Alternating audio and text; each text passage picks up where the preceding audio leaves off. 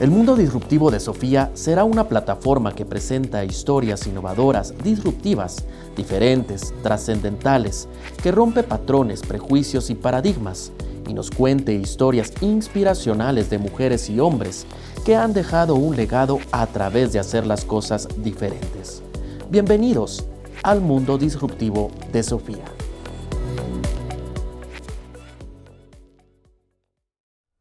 Hola, mi nombre es Sofía Hegel y estamos en el mundo disruptivo de Sofía.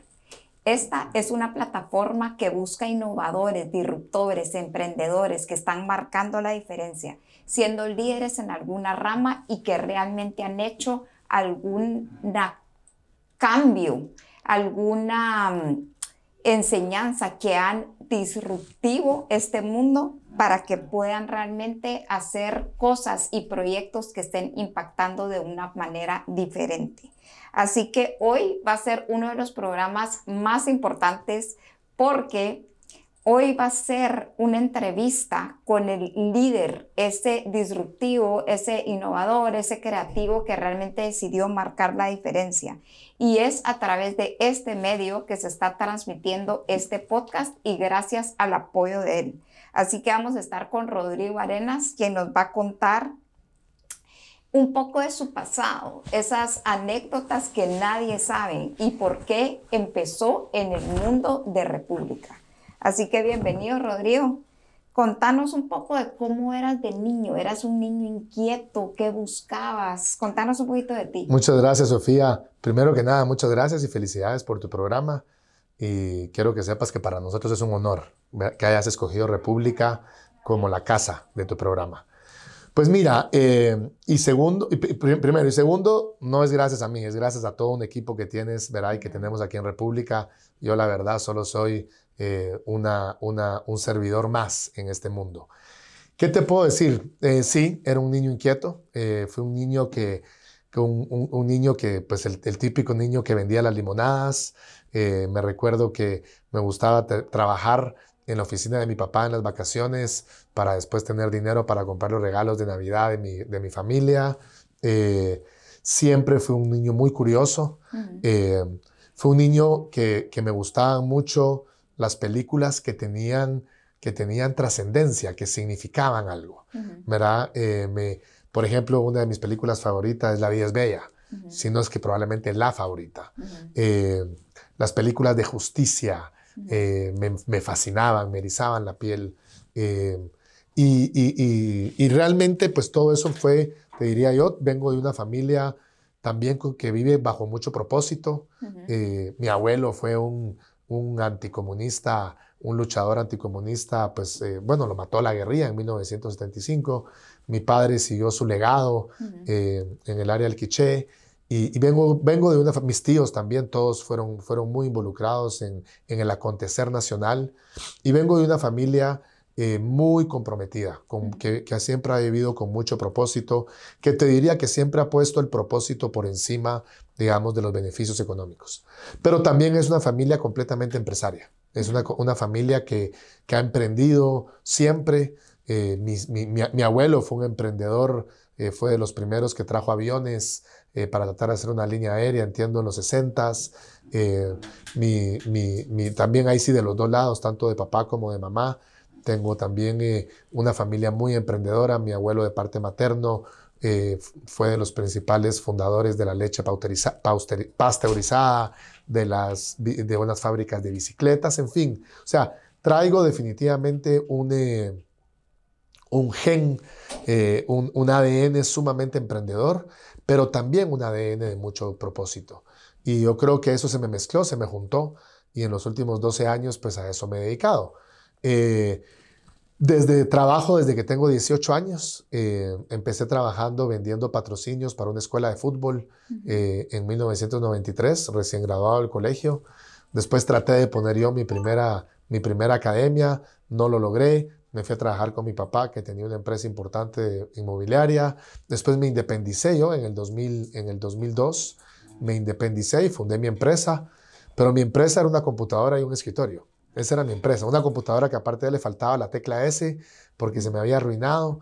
Y entonces la tecla S, estuve como tres meses sin tecla S en mi computadora, tenía que hacerle ahí unas cosas para poderla, para poderla escribir. Y era una computadora y un escritorio con unos socios muy buenos que tuve. Eh, y con eso arranqué. Así arranqué en el 2002, digamos, mi primer emprendimiento. Y de ahí para acá me ha tocado emprender. Eh, me ha gustado, me ha encantado. Literalmente eso lo hice a los 27 años. Eh, a los 34 volví a emprender. Para, fue un emprendimiento cívico, pero fue un emprendimiento que fue la fundación del Movimiento Cívico Nacional, que lo dediqué como prácticamente mi empresa durante varios años. Estuve ahí nueve años, sigo siendo director, pero ya no, ya no, estoy, en la, ya no estoy en la dirección del movimiento. Eh, y de ahí emprendí hace nueve años, arrancamos con República, eh, el primer medio 100% nativo digital que, que, se hizo, medio diario, el primer diario, digamos, porque estaba ya Plaza Pública, pero era más tipo revista. y, y, y, empezamos a emprender. Y la verdad es que yo creo, yo creo muchísimo en el emprendimiento, porque creo que el emprendimiento, primero creo firmemente que un emprendedor más son 10 socialistas menos. eh, y segundo, creo que que es, que es el emprendimiento lo que realmente saca a los países adelante. Mira Estados Unidos, era un país 100% emprendedor hace 100 años y hoy están viviendo pues la cosecha de sus, de sus siembras, ¿verdad? De sus cultivos. Eh, y es un país, pues obviamente, ¿verdad? Es el imperio. Y, de alguna manera considero que Guatemala tiene una capacidad y una oportunidad gigantesca para ser ese tigre de Centroamérica, eh, porque tiene un país que todavía una población que es muy emprendedora, ¿verdad? Tiene una población que lo que quiere es trabajar, que lo que quiere son oportunidades. Ok. Hablaste de temas muy importantes como cuál fue tu pasado, tu cuna, el liderazgo de tus papás, eh, todo esto que te dejaron como legado, abuelos, papás, tíos, eh, pero también hablaste de un tema muy importante que es el tema del propósito. Y, y, es que si no hay propósito, no hay emprendimiento, no hay emprendedor, no hay pasión, no hay nada. ¿Tú desde hace cuándo descubriste ese propósito? Porque primero fue en un emprendimiento en el 2002, migraste a este movimiento cívico y ahora es un medio, pero no es eh, la forma en la que lo estás haciendo, sino que el propósito sigue latente y sigue vivo. O sea, ese espíritu emprendedor, esa gana de innovar, esa gana de, de disrumpir y sobre todo hacer las cosas diferentes y decir no. Yo marco la diferencia porque tengo un propósito. ¿Cuándo lo descubriste? Mira, honestamente mi propósito yo me atrevo a decirte que lo descubrí después de los 34 años. Uh -huh. No fue en el primer emprendimiento en el 2002. Mi primer emprendimiento ya había fracasado en el primero, o sea que mi segundo emprendimiento, eh, me atrevo a decirte que el objetivo era hacer dinero, ¿verdad? Y hacer algo que había aprendido en mi familia durante muchos años, que es en, en el mundo inmobiliario. Me fue bien, no me puedo quejar. Eh, sigue, esa empresa sigue viva, sigo, es más, sigue siendo todavía mi fuente principal de ingresos, esa, esa empresa. Eh, pero esa empresa, honestamente, yo no tenía un propósito en esa empresa, más que sí me encantaba cuando yo desarrollaba un condominio, cuando yo sí me, sí me llenaba muchísimo ver cómo las familias eh, se, se realizaban dentro del proyecto. Entonces, yo, tal vez ahí sí tenía yo un propósito en el sentido en que le metía muchísimo cariño a cualquier proyecto inmobiliario que yo hacía, porque era algo que se quedaba establecido, ¿verdad? Que quedaba para toda la vida. Un edificio, lo haces bonito, lo haces feo, queda para toda la vida. El, el condominio, si funciona, funciona bien para bien o para mal, toda la vida. Entonces, ese tal vez era el propósito, pero realmente mi propósito de vida, yo lo encontré eh, a partir del 2009, cuando me empecé a involucrar en el tema cívico-político. Nunca me llegué a involucrar en, en, en, política partidista, pero sí me involucré en este mundo cívico-político y la verdad sí me llenó. Y hoy lo que yo trato de decirle a mis hijos es, hay, hay, hay, un, hay un término japonés para esto, pero realmente yo creo que el término japonés es más sofisticado. Yo, Ikigai. El Ikigai, ajá. Yo lo, yo lo simplifico en, encuentra tu pasión dentro de tus talentos. Uno tiene varios talentos. Algunos tienen muchos, otros tienen medios, otros tienen pocos, no importa, pero todos tenemos talentos. Por lo menos mínimo dos o tres talentos tenemos cada uno para arriba. Hay, unos, hay gente que tiene muchísimos talentos. Yo, por ejemplo, eh, tengo, tengo talento en la negociación, tengo talento en la conversación, tengo talento en, en la parte estratégica. Eh, yo lo que digo es que cuando tú encuentras tu pasión con tu talento, el dinero se vuelve una consecuencia. Y ahí es donde empiezas a ver tu propósito. No solo es la pasión, porque yo puedo tener una gran pasión por cantar, por ejemplo, pero nadie pagaría ni un quetzal por irme a ver cantar a mí nada. O sea, soy, tengo la peor voz del mundo, tengo pésimo ritmo, o sea, ni hasta, hasta el agua se va en la ducha cuando, cuando, cuando yo canto en la ducha. Entonces, no es, tu, no es tu pasión por sí sola. Tienes que mezclarla con tu talento. Y yo sí creo que cuando uno mezcla su, su pasión con su talento, el dinero se vuelve una consecuencia. Todos necesitamos, todos queremos ganar dinero, todos queremos vivir mejor, todos queremos darle un mejor futuro a nuestros hijos de lo que nosotros tuvimos. Todos, es una, yo creo que esa es una, una necesidad o una naturaleza humana. Eh, pero de alguna manera creo que la diferencia de cuando tú vives dentro de tu talento buscando tu pasión o persiguiendo tu pasión y que el dinero se vuelve una consecuencia, generalmente toma más tiempo. Tienes que tener paciencia, no es algo que viene inmediatamente. Eh, pero lo importante es que empiezas a dormir de una manera distinta. Te equivocas de una manera distinta. O sea, realmente te disfrutas las caídas, las ves como aprendizajes. Eh, y todo el camino se vuelve, verá, la famosa, el tema de que la felicidad es el camino, no el fin. Eso creo que hasta que no lo vives, no lo entiendes, ¿verdad? Porque todos obviamente decimos, puchis, qué difícil, ¿verdad? Salir a trabajar todos los días, todas las mañanas, o el típico, ¿verdad? Cliché de que, tu trabajo, cuando tu trabajo como ese, te lo disfrutas, no es trabajo. Mentira, todos quisiéramos a veces estar siempre de vacaciones o estar más tiempo de vacaciones, en fin, o darle más tiempo a la familia. No, al final es una mezcla, es un balance.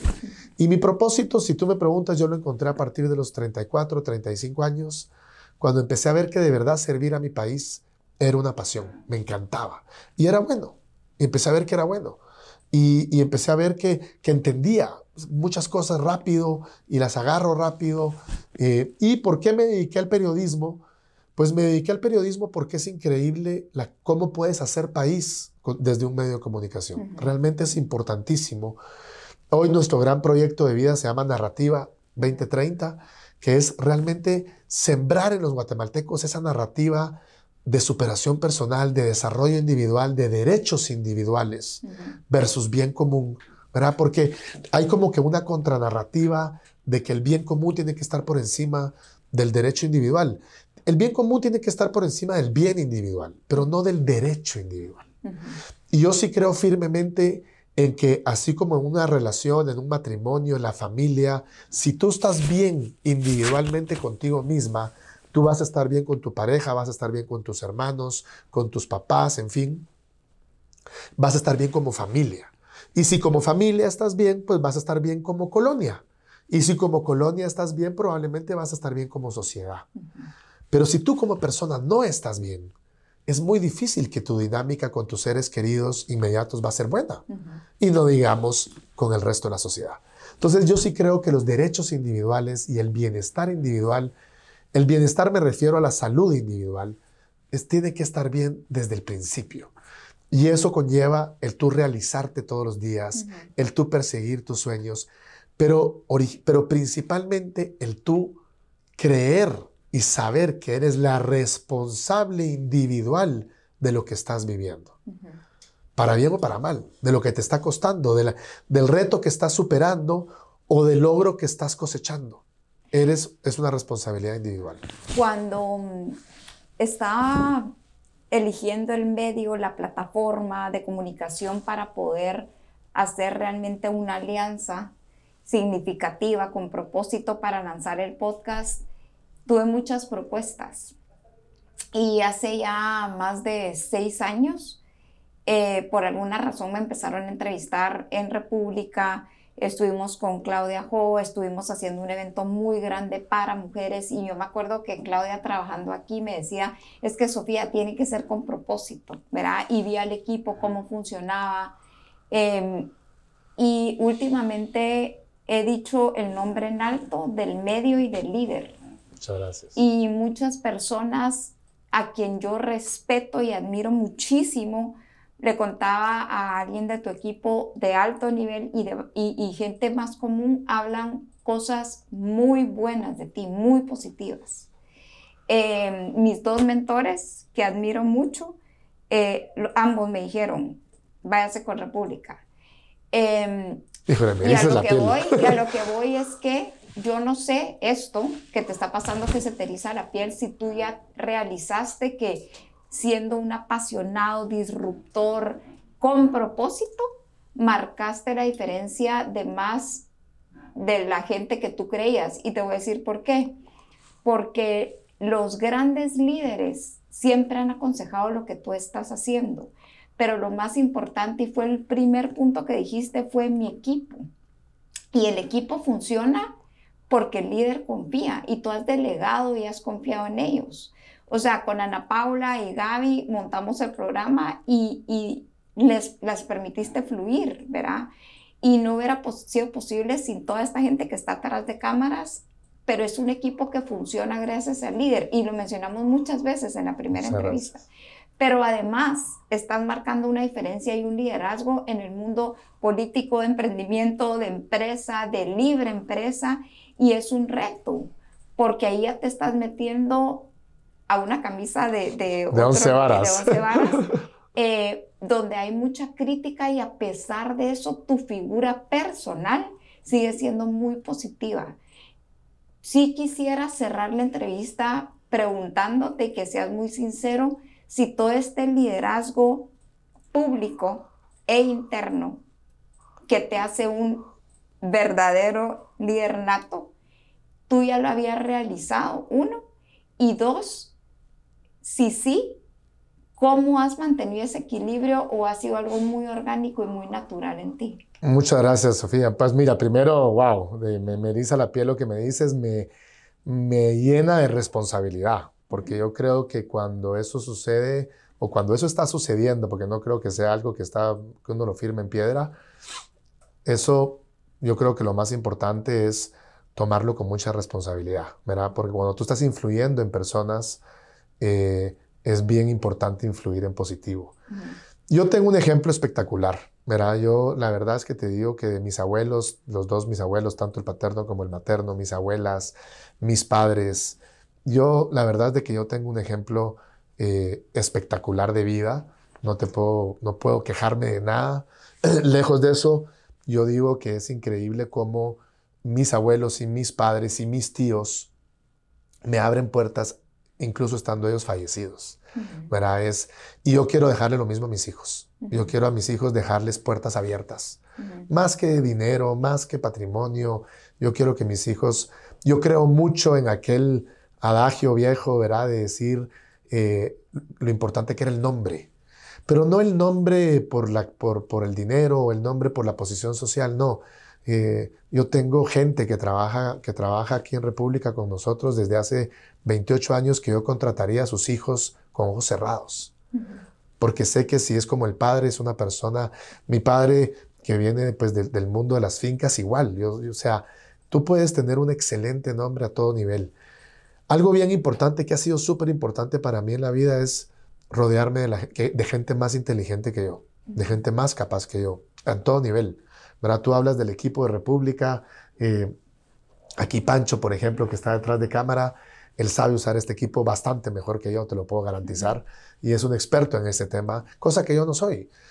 Eh, igualmente, pues todo el equipo de República, ¿por qué delego en ellos? Porque trato de buscar a gente más inteligente que yo, a gente más capaz que yo, y lo hago con el equipo que, que opera, con el equipo ejecutivo, como lo hago también con, con el equipo directivo. Uh -huh. Busco y trato siempre de buscar, yo creo que el tiempo es sumamente limitado, yo además de, tengo seis hijos, ¿verdad? Estoy casado, tengo seis hijos, entonces tengo mucho, eh, digamos, consumo de tiempo familiar, lo cual me lo disfruto, me, me, me la paso bomba y, y, es, digamos, lo más importante que yo tengo en mi vida.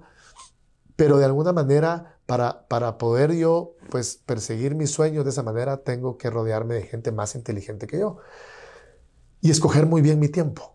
Escoger muy, muy bien mi tiempo. Eh, y con quiénes relaciono uh -huh. mi tiempo. Entonces te digo que soy, trato de ser muy selectivo en con quiénes, es, con quiénes paso mi tiempo porque, porque quiero aprender siempre.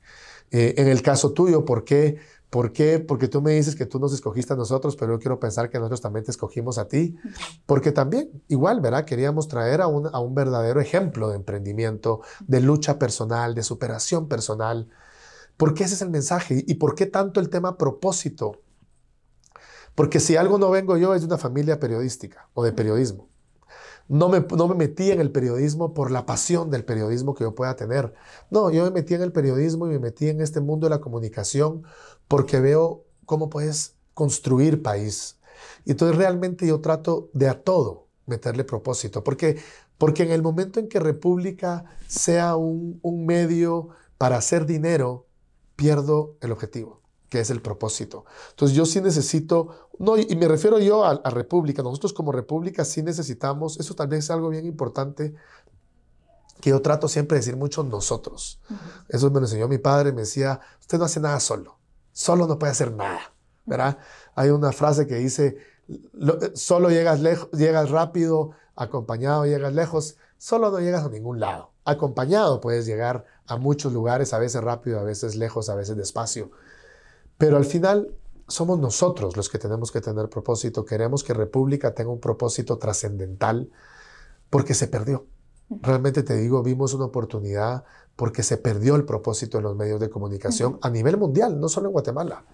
Y, es increíble la fuerza que tiene. Este medio que estamos usando ahorita de podcast, los jóvenes, gente que realmente necesita eh, pues tener un propósito de vida, porque son los que están llevando las riendas del país y los que el año entrante van a votar, eh, bien o mal. Miramos Chile, por ejemplo, verá cómo los jóvenes votaron al principio por modificar su constitución, una constitución que hubiéramos querido tenerla en cualquier país de América Latina, eh, y, y se equivocaron. ¿Por qué? Porque se habían, literalmente les habían brindado, se habían comido ellos una narrativa equivocada.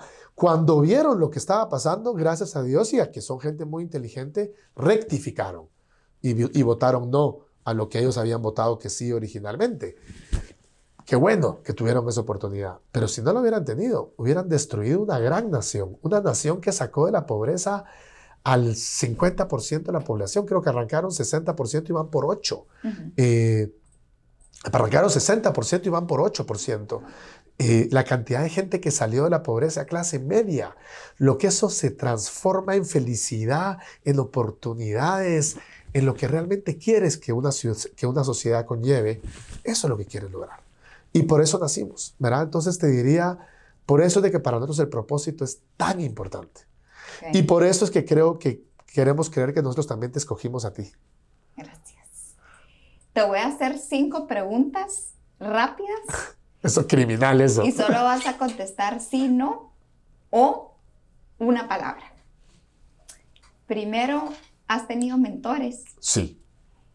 Eh, ¿Te has enamorado alguna vez? Sí. ¿Cuál es tu comida preferida? Carne. Eh, ¿Cuál es tu país preferido? Guatemala. ¿Y dónde es el lugar favorito de Rodrigo Arenas? Puede ser tu casa, tu estudio, tu sala, tu cama, tu regadera, tu baño, tu inodoro. Con mi familia. Buenísimo.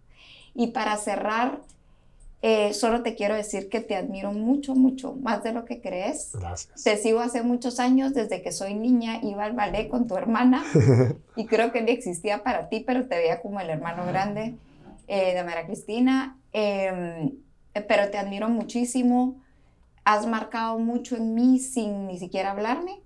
Entonces, cuando logramos esa primera reunión el año pasado, fue muy importante para mí, ver ahí apoyar ese primer evento de Think Digital y mm, hacer pues mini proyectos y ahora ya tener alguna alianza ya fuerte juntos me alegra y me honra mucho. Y mm, te escogimos por ser un disruptor, innovador, creativo, que ya lo dijimos, pero quisiera que cerraras con una frase disruptiva.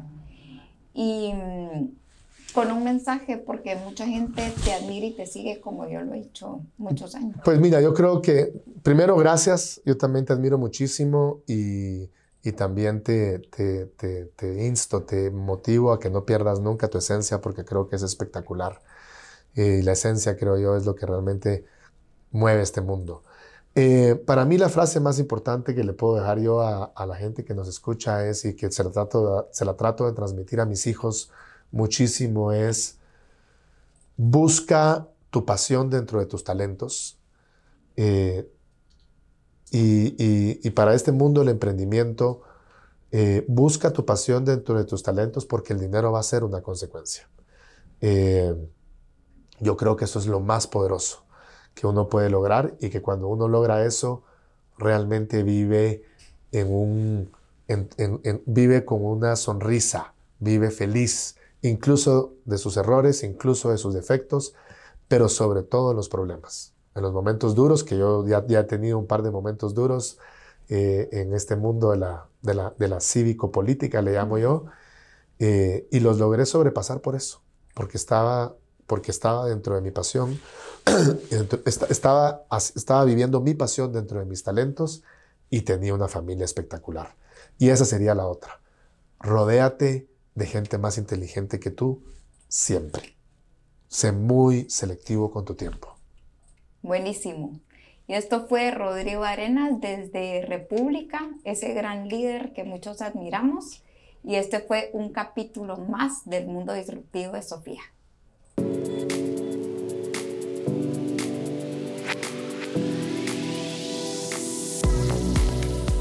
El mundo disruptivo de Sofía será una plataforma que presenta historias innovadoras, disruptivas, diferentes, trascendentales, que rompe patrones, prejuicios y paradigmas, y nos cuente historias inspiracionales de mujeres y hombres que han dejado un legado a través de hacer las cosas diferentes. Bienvenidos al mundo disruptivo de Sofía.